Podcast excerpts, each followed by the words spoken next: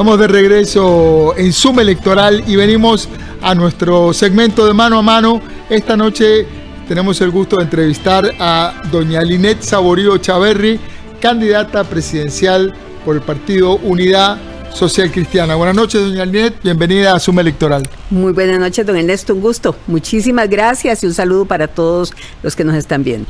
Buenísimo. Doña Linet, vamos directo al, al hueso.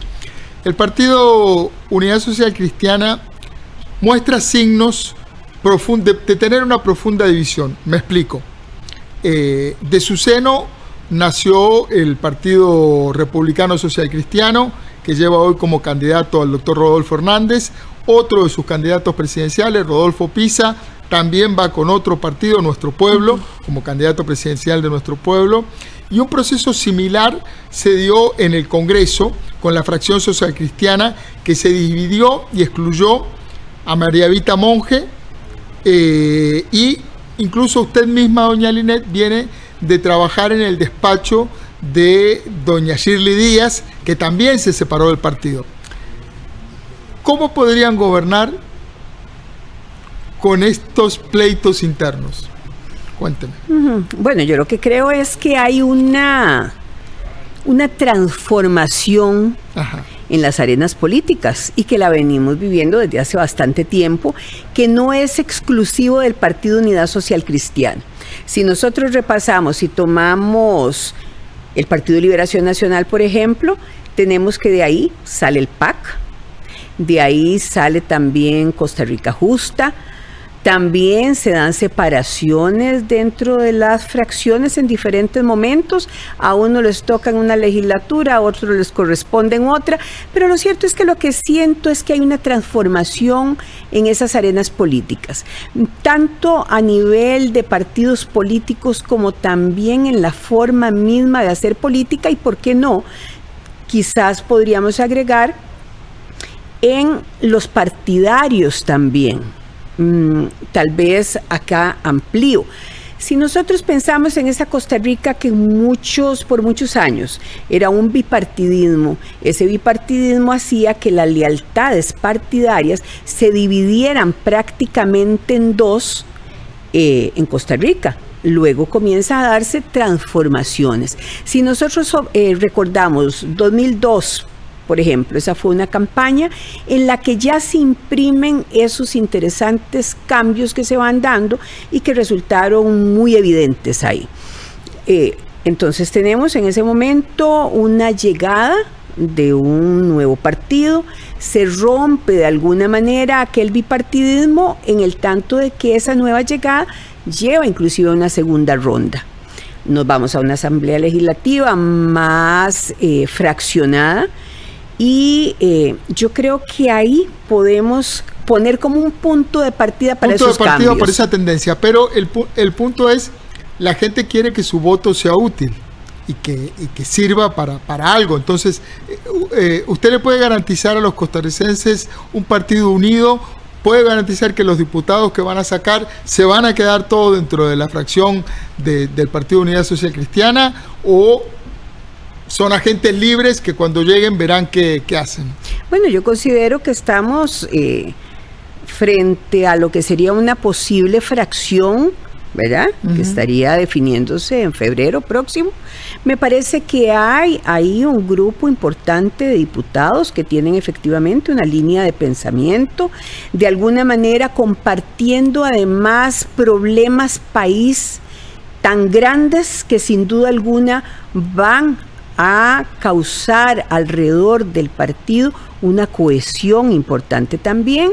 Creo que cuando hablamos de un partido como el Partido Unidad Social Cristiana estamos hablando de experiencia, estamos hablando también de la posibilidad de consolidar muchas de sus acciones. ¿Por qué? Porque es un partido que tiene una vocación para gobernar y que está muy claro de que en este momento sus ideas políticas son ideas políticas que pueden dar respuesta muy clara y precisa, como en el pasado lo ha hecho, a una situación de crisis y una situación muy crítica que viven los costarricenses. Usted trae a colación el pasado, usted fue vicepresidenta durante la administración Abel Pacheco, que es una de las máximas posiciones políticas y de responsabilidad que puede, que puede ostentar una, persona en Costa Rica.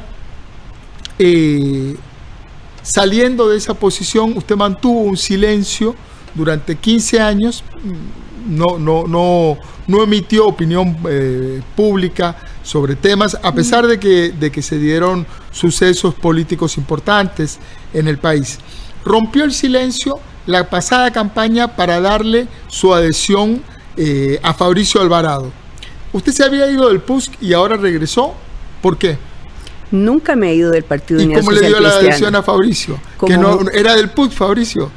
Si me permite. Nunca me he ido del Partido Unidad Social Cristiana. Siempre he estado en el Partido Unidad Social Cristiana. Acompañé a Rodolfo Pisa en la campaña pasada y cuando hay una segunda ronda electoral, como los costarricenses, todos toman una determinación. Pero nunca me he ido del Partido Unidad Social Cristiana. Igual que todos los costarricenses, optan unos por no, no votar, otros por apoyar una u otra de las alternativas y en mi caso particular yo sentí de que no era posible que se diera una repitencia en el gobierno de la República, siendo que se había dado en la administración anterior un manejo absolutamente irresponsable y eh, que escapaba totalmente a lo que era bueno para este país en el manejo de las finanzas públicas y en el gasto público también. Lastimosamente, y digo lastimosamente porque ese tipo de manejos golpea muchísimo a la totalidad de la población y a todos los diferentes sectores, lastimosamente tuve razón. Y es lo que hemos vivido a lo largo de la presente administración.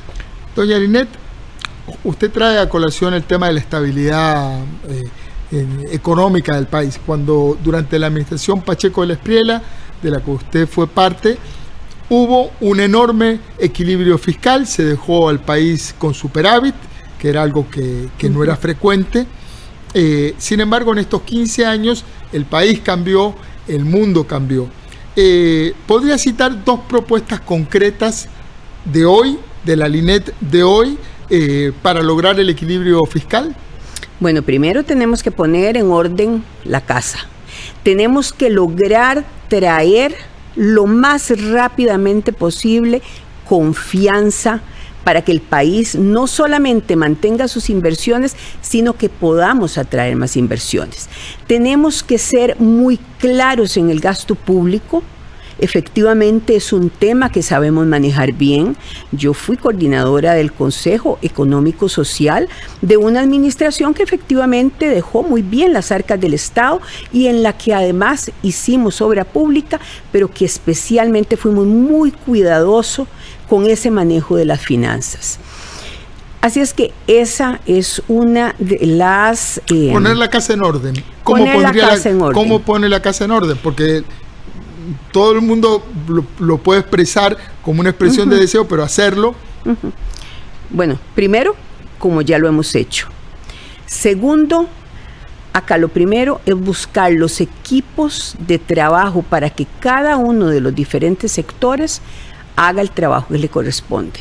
Tercero, hay que poner una hoja de ruta muy clara.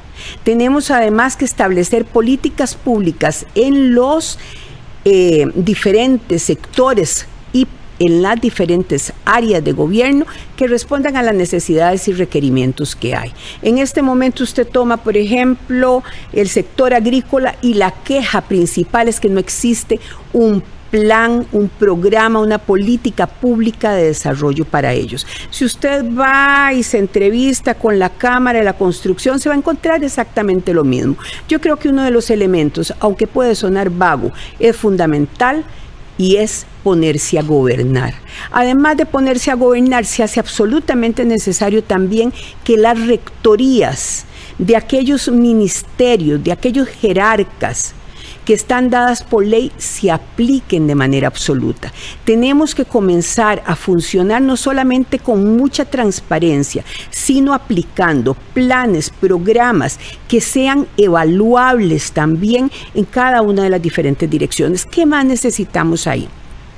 Nosotros necesitamos, por ejemplo, reactivar la economía. Si nosotros queremos que las cosas sucedan y sucedan mejor, tenemos que reactivar la economía. Por eso estamos estableciendo un norte muy claro que es poner este país a producir. Para reactivar la economía tenemos, por supuesto, que tratar primero de pasar de la informalidad a la formalidad. Necesitamos que las personas tengan acceso a créditos, por ejemplo.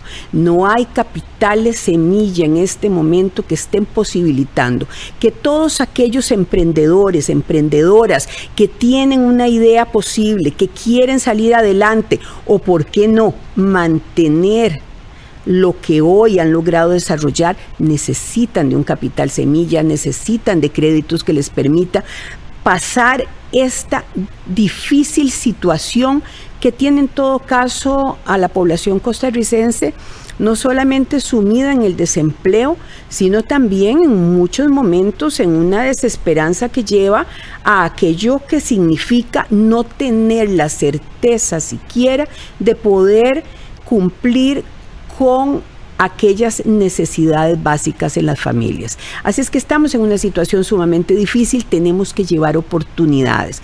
Para eso, ¿qué es lo que estamos planteando también? Nosotros hemos planteado, uno, tenemos que trabajar con una hoja de ruta clara, pero esa hoja de ruta clara tiene que responder también a necesidades y requerimientos de los diferentes sectores. Y aquellos sectores que además pueden producir, con ellos queremos gobernar de la mano. Tenemos que llegar a acuerdos y llegar a alianzas. Y para ello, además, enfocarnos en esas diferentes regiones. Hay una frase que con mucha constancia repito. Yo tengo 83 grandes compromisos, porque son 83 los cantones que hay en este país, cada uno con su diferencia, fortalezas, debilidades, pero para potenciarlos y para poner entonces esa economía, en crecimiento nosotros tenemos que hacer las cosas desde esas diferencias. No podemos continuar en una línea que nos lleve a un centralismo que desde un escritorio se quiere mandar planes cuando los hay y programas cuando los hay de manera uniforme como si el país entero fuera igual. Y eso no es así. Doña Linet, hay gente que, es crítica de su, de su candidatura y le señala falta de claridad al definir posiciones en temas específicos. Incluso hay memes sobre el, sobre el tema. Repasemos la, agenda más caliente y señáleme su posición sobre estos temas. Eh, le pido respuesta relativamente breve porque son varios temas. Proyecto de ley de empleo público, ¿a favor o en contra y por qué? Lo que siento es que el empleo público necesita efectivamente regularse.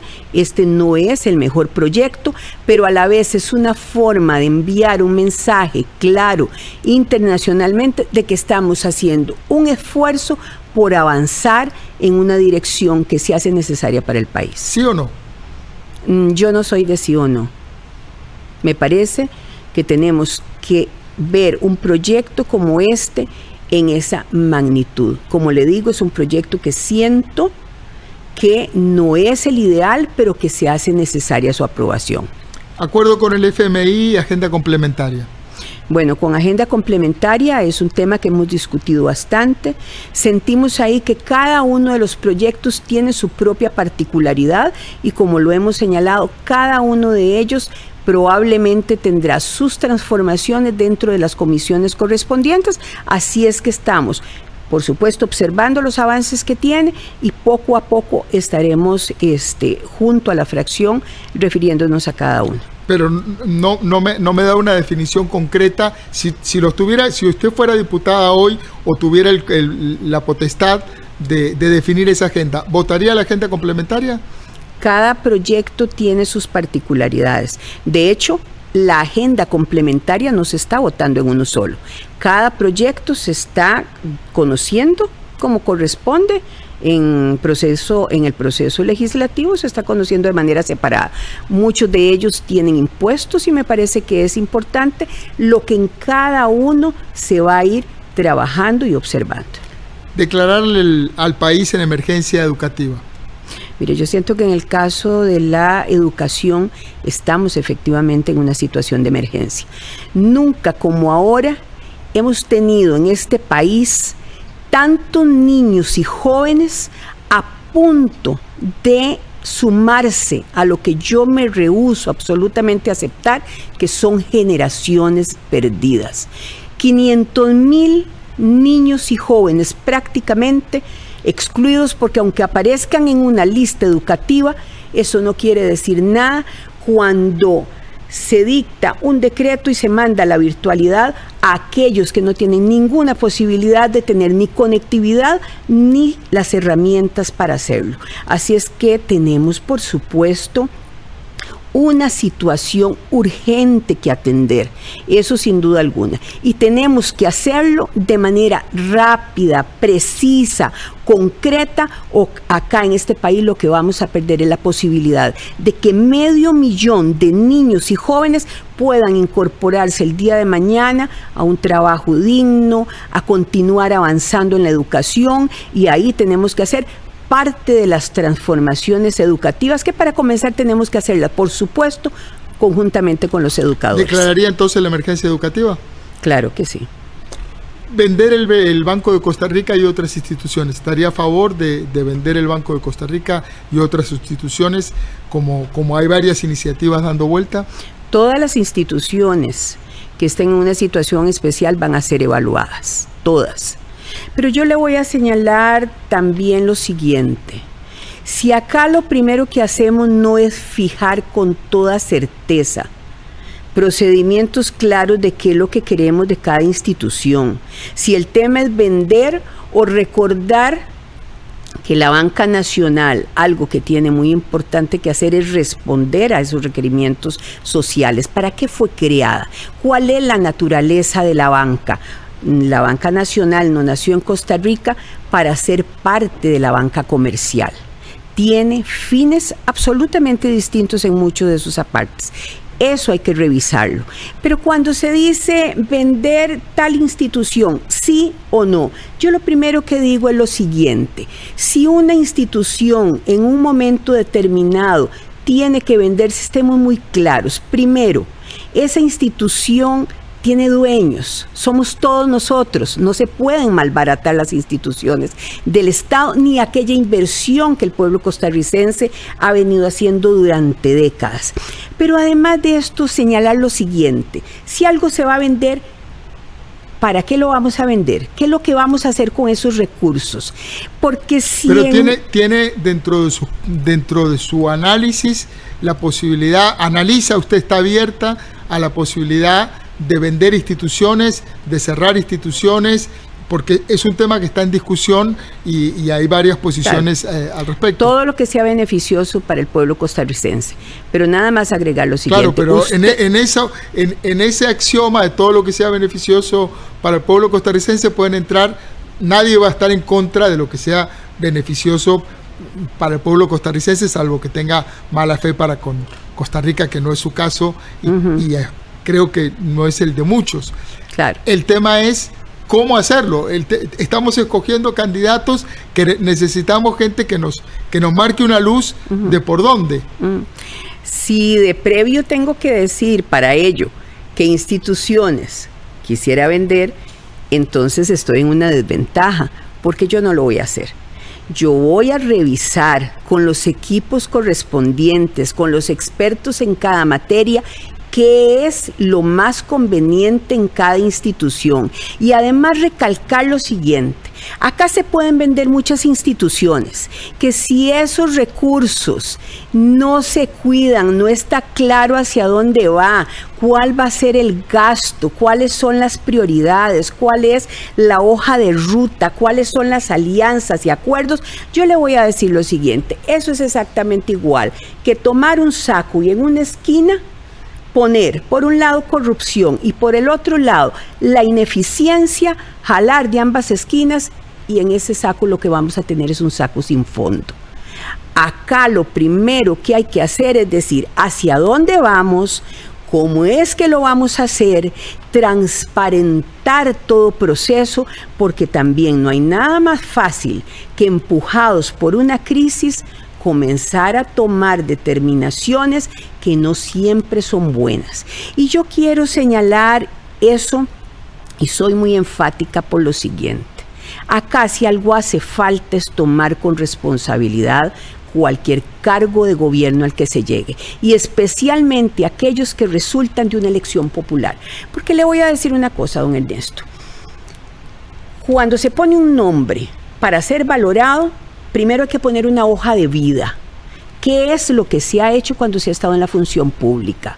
Pero además de esto, tener absoluta certeza, absoluta certeza, y responder a algo muy sencillo usted está ostentando un cargo que es temporal y lo está haciendo porque el pueblo de Costa Rica en su mayoría votó por aquella persona. Entonces es un cargo temporal, no puede atender sus intereses personales, ni siquiera sus ideas subjetivas, tanto para no tener claridad que la rendición de cuentas se debe realizar a un pueblo completo que dice que trae el tema a colación el tema de la rendición de cuentas.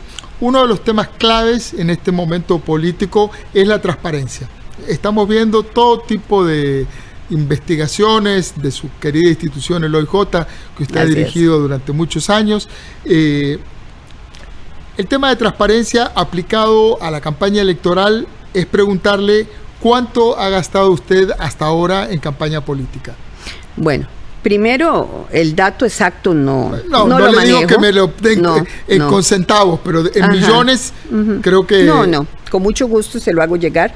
¿Pero no tiene ni una idea de cuánto gastó? No, la verdad es que no, la nuestra ha sido una campaña, si nos vamos a la precampaña, fue una campaña, una precampaña absolutamente eh, eh, económica, nosotros no fuimos un grupo que teníamos recursos. Esto ha estado lleno de mucho voluntariado. Aún, en, momentos de, mayor austeridad, uno tiene idea, se gastó 10, 50, 100. En esas magnitudes, ¿cuánto gastaron? En la precampaña, la lo primera, eh, el primer monto que mencionaría es el de la inscripción. Fue un monto de 40 millones de colones. Por lo demás, eh, realmente fue algo muy económico. Lo que se gastó se fue reportando también al partido como correspondía. Y en este momento lo cierto es que las cuentas del partido tan, están abiertas a revisión que de manera directa... Usted como candidata no que de manera directa el Tribunal Supremo de Elecciones puede ingresar a esa cuenta del partido y ver los movimientos que hay. ¿De dónde sale el dinero? En nuestro caso hay una deuda política, hay un monto de deuda política y además de eso, pues existe algunas donaciones, donaciones que todas se reportan al partido. Ok, hay donaciones importantes de, de quién, empresarios que están apoyando o, En realidad nosotros no hemos recibido eh, montos muy fuertes, este, pero bueno, ya le digo, encantada le pasamos la información. Yo esperaba tenerla en este momento y por eso le, mencioné lo de la transparencia. Usted hablaba recién de orden, de poner a Costa Rica en orden. Lo mismo aplica para esta campaña. ¿Cuánto piensa gastar y cómo se van a financiar? Bueno, eh, hay un monto que es de 1.050 millones de colones. Eso fue público, que fue lo que se aprobó este, considerando la elección pasada, etcétera. Eh, es de ese monto, por supuesto, se rebajan todos los gastos que corresponden al gasto propio de la institución bancaria que lo estaría girando. Eh, también se le aplica el IVA. Eh, también hay menos recursos, pues, en esta ocasión. También un 13% que le corresponde al Partido eh, Unidad Social Cristiano. En fin, ahí comienzan a darse los rebajos correspondientes. Luego de esto se estará girando recursos eh, de manera paulatina a lo largo del proceso. En este momento me parece que fue eh, un monto cercano a los 300 millones de colones los que se giraron. y es el primer giro. ¿Y, el, y con qué banco lo están trabajando? ¿O es deuda política? Me parece que es BCT. BCT. Sí. Eh, la encuesta de hoy eh, muestra lo que ya analizábamos antes. Nada más quisiera eh, agregarle lo siguiente. Mm, todos los partidos tienen em, su propia organización y en este caso existe una tesorería que es la responsable por ley de llevar todas las cuentas absolutamente claras en gasto como también los ingresos, por lo tanto la tesorería del partido eh, es la que se encarga de llevar todo el, yo, entiendo eso, que, que, hay un pero usted como líder del equipo, usted es la candidata presidencial, tiene un sentido de magnitud y va regulando o debería ir regulando un poco cuánta gasolina le ponemos al carro. Así es. ¿Verdad? y si le ponemos súper o si le ponemos regular. Eso sí, exactamente. Por eso le preguntaba. Y que nos alcance para todo el periodo. Porque lo mismo va a pasar con el gobierno. También va a tener un equipo pero ya hemos visto en otros gobiernos qué ha pasado cuando se delega sin un liderazgo apropiado. Eh, le decía hoy en la encuesta de CIEP, eh, prácticamente jugando con los márgenes de error, usted sale con un empate técnico con don José María Figueres, con Liberación Nacional. ¿En qué, si hay un electorado que está indeciso, qué tiene de diferente su propuesta en una respuesta breve? ¿En qué se diferencia? Bueno, yo creo que la diferencia está ubicada en que estamos señalando cómo queremos gobernar. Me parece que ahí es donde hay una diferencia con ¿Cómo quieren gobernar ustedes y cómo cree que quiere gobernar Liberación? Mm, ¿Cómo quieren eh, gobernar cualquier otro partido? Pues yo creo que cada quien lo tendría que contestar.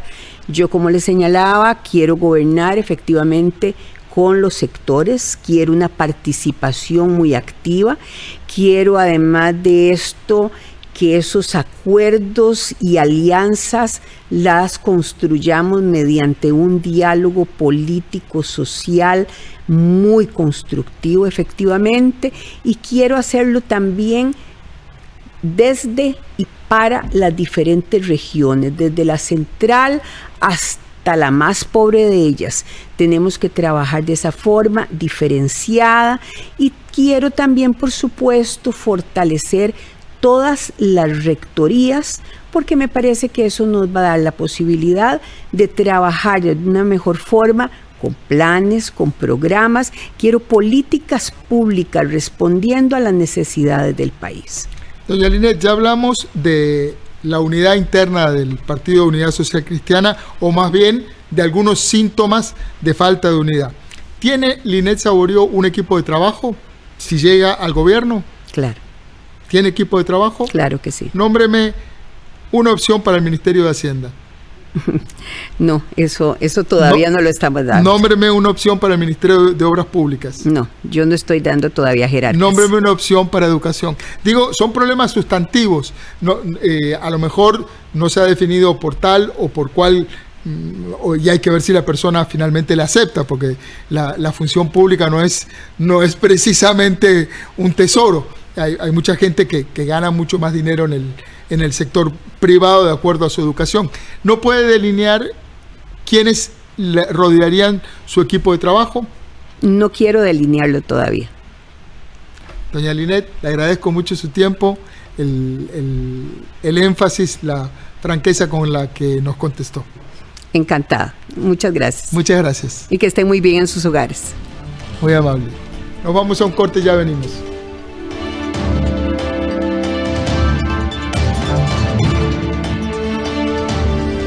Acabamos de ver la entrevista que hizo Ernesto Rivera a Linet Saborío, candidata presidencial del, Partido Unidad Social Cristiana, a quien se le ha criticado mucho por la poca concreción de sus respuestas en otros momentos. Gustavo Araya, ¿este es un ejemplo más de, ese, de esa crítica que se le hace desde algún sector? Creo que hay una frase que la misma doña Linet Saborío señaló durante la entrevista ahora con don Ernesto que me parece la define no soy de un sí o un no. Creo que efectivamente eh, cual si se tratase de una luchadora de boxeo, eh, sabiéndose que está en primera línea eh, con pesos pesados a nivel político, está utilizando técnicas de defensa que le permiten esquivar los golpes, pero que efectivamente tampoco ofrece, digamos, los jabs, los, las, las, las formas en las cuales efectivamente pretende dar sus golpes. Esas definiciones, eh, esos espacios comunes de frases tales como si va a privatizar o no, pero lo que dice es todas las instituciones serán evaluadas, cuando se dice eh, si efectivamente tomará la agenda del Fondo Monetario Internacional o no, dice eh, lo que haremos lo que sea bueno para el pueblo, y efectivamente cuando se le pregunta, por ejemplo, por diferencias básicas respecto de sus oponentes, lo que dice es, eh, vamos a hacer una campaña en la que se señale cómo queremos gobernar. No necesariamente eh, ofrece, digamos, definiciones concretas, efectivamente, para los diferentes temas, pero de momento uno pudiese, pudiese pensar que efectivamente con, ese, con esa estrategia, entre comillas, le ha permitido llegar, eh, digamos, a construir por lo menos una imagen, mientras efectivamente por el otro lado empieza a darse a conocer como la candidata posible también para representar efectivamente al Partido Unidad Social Cristiana. Una de las frases eh, que apuntamos acá dice hay que ponerse a gobernar y ella misma decía, aunque suene un poco vago, probablemente tengamos que darle la razón sobre esta frase, ponerse a gobernar, eh, porque ciertamente muchas otras frases, incluso ella misma dice, tenemos que decir hacia dónde vamos y cómo lo vamos a hacer. Uno esperaría, y yo entendería además a los televidentes ahora mismo en sus casas, que se hayan quedado con, con, bueno, con un poco de, con un vacío de respuestas de algunas que se plantearon, aunque no todas. Eh, entiendo que es normal que un candidato presidencial diga en estos momentos no tengo definido quién va a ser mi ministro de Hacienda o de Educación, pero que tenga un perfil por lo menos, que ofrezca alguna línea que diga, mire, no tengo el nombre, pero sé que tiene que ser de esta y esta y esta otra manera, o que no tenga esto y esto otro. Entonces, en este momento, eh, en un marco incierto de competencia electoral como tenemos, eh, parece una apuesta, parece decidido, o sea, es una intención, puede ser, Gustavo Araya, eh, ofrecer tanta vaguedad en las respuestas, o es una cuestión genuina de la ministra, perdón, de la ex ministra de la presidencia, ex vicepresidenta de la República, ahora en esta contienda electoral. Probablemente hay dos elementos que están jugando acá en, este momento. El primero de ellos es que falta una eternidad, efectivamente, en términos políticos. Ya hemos visto semanas atrás en este mismo programa cómo de repente la agenda nacional cambia eh, de un momento a otro y efectivamente pareciera que definiciones muy tempranas en procesos electorales no necesariamente garantizan eh, la estabilidad o el triunfo o mucho menos, eh, digamos, la posición de una segunda, una primera, una tercera, un tercer lugar que de alguna manera les permita eh, estar en la competencia. Lo cierto del caso, Álvaro, es que me parece que puede ser efectivamente una estrategia que de momento le haya mm, resultado, y quiero decir estrategia no necesariamente por diseño, sino efectivamente también porque le resulte cómodo, ¿no? Y ahorita me refiero también como un espacio que, ella, que, resulte natural para ella, que, porque, porque parece muy cómoda contestando eso. Bueno, y, es que efectivamente, como lo hemos hecho en semanas anteriores, eh, cuando uno lee su lenguaje corporal, eh, se da cuenta de que efectivamente tiene un dominio del lenguaje corporal, digamos, muy diferente al resto de todas las personas que han pasado acá por entrevista. Ella se sintió cómoda desde el principio, la mirada fija siempre con su interlocutor, sus dos manos, la derecha y la izquierda, puestas sobre uno de sus muslos y solamente la sacaba ambas manos cuando efectivamente quería poner algún énfasis y lograba llegar de nuevo a su tranquilidad colocando las, las dos manos de nuevo en su regazo.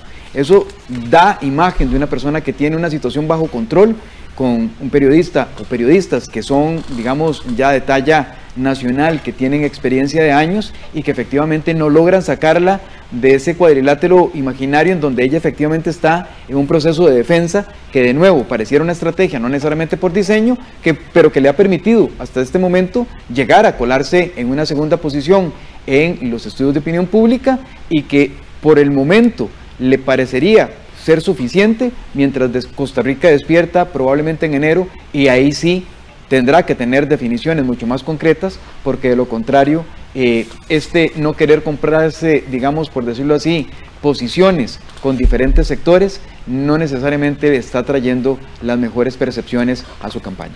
Porque estamos seguros que muchos apuntaron la misma frase que vos y yo apuntamos, Gustavo. Eh, yo no soy de sí ni de no, sino todo lo contrario, probablemente le agregaría uno eh, de una manera un poco más popular y llegará un momento en donde corresponda ser de sí o de no. Como los diputados de Unidad Social Cristiana son de sí o de no cuando votan en la Asamblea Legislativa o como cuando habrá que decidirse por, por muchos temas que efectivamente requieren una posición eh, pues más clara.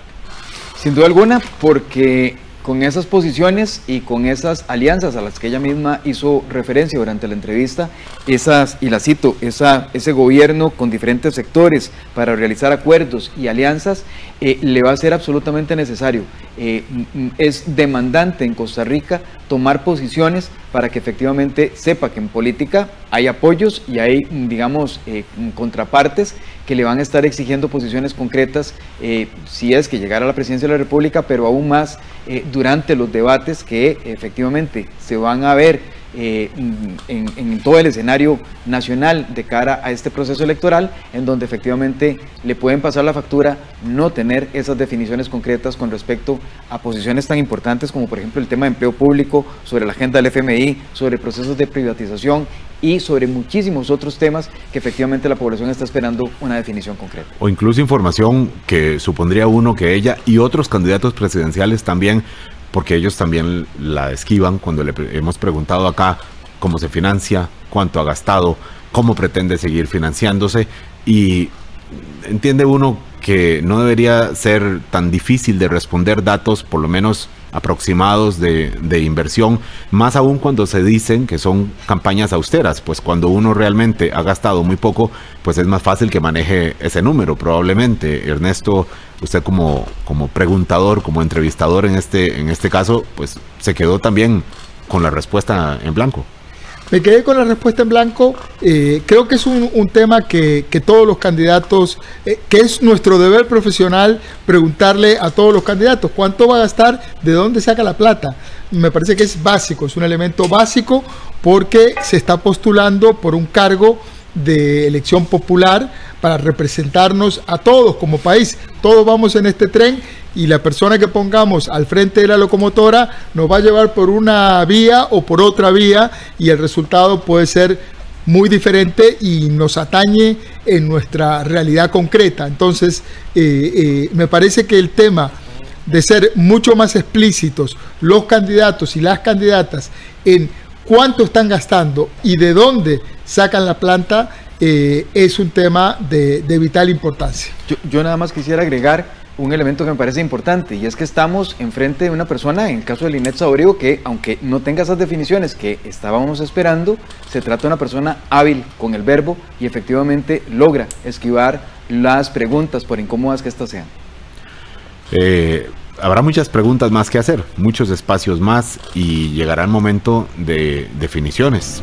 Se pregunta uno si esta estrategia es eh, rendidora en el tiempo, pero pronto ella y nosotros como electores también tendremos que irnos decidiendo cuando se vaya cribando más las, las posiciones y también las posibilidades de ventaja que puedan tener en la campaña electoral.